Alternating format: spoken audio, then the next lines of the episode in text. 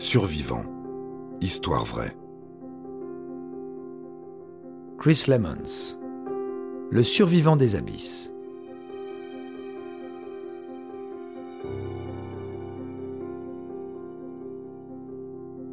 Chris Lemons est un plongeur professionnel écossais.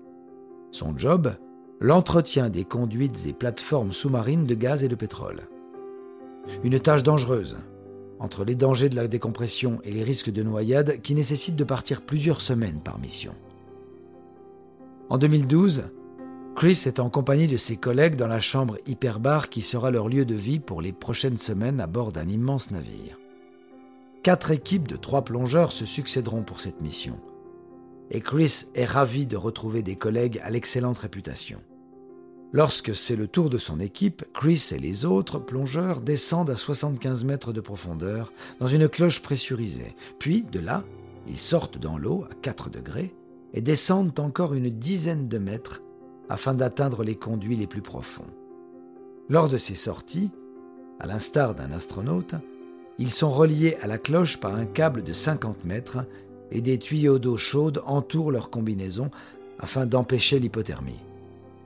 C'est parti pour six heures de travail dans les profondeurs sous-marines, avec leurs lampes pour seule lumière, des dizaines de mètres sous la mer agitée.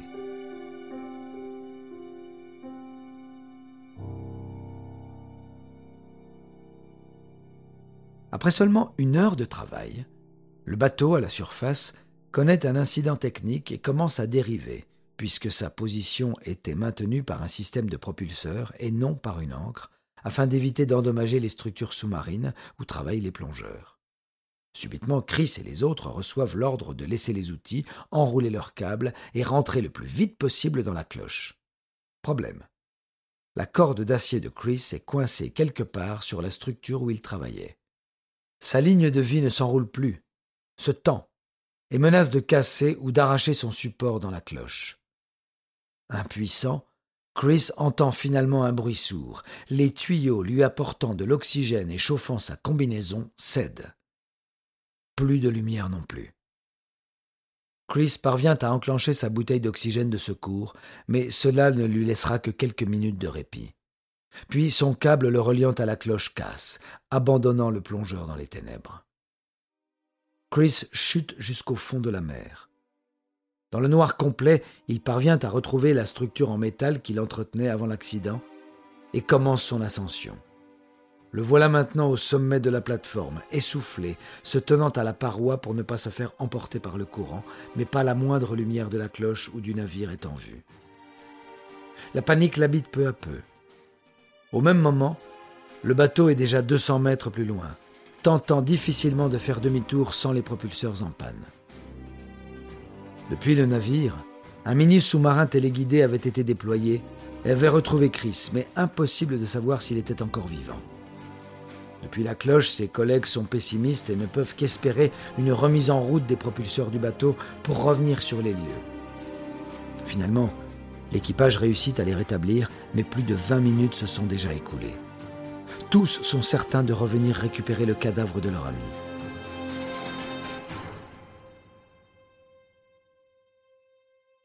Le temps que le bateau se repositionne au-dessus de la plateforme, que les plongeurs aillent chercher le corps inerte et le remontent tant bien que mal dans la cloche, presque dix minutes supplémentaires ont passé.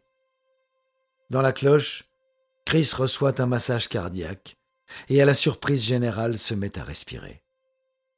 Durant les trois jours de décompression qui ont suivi, les équipes médicales se rendent compte avec soulagement que Chris ne souffre d'aucune séquelle.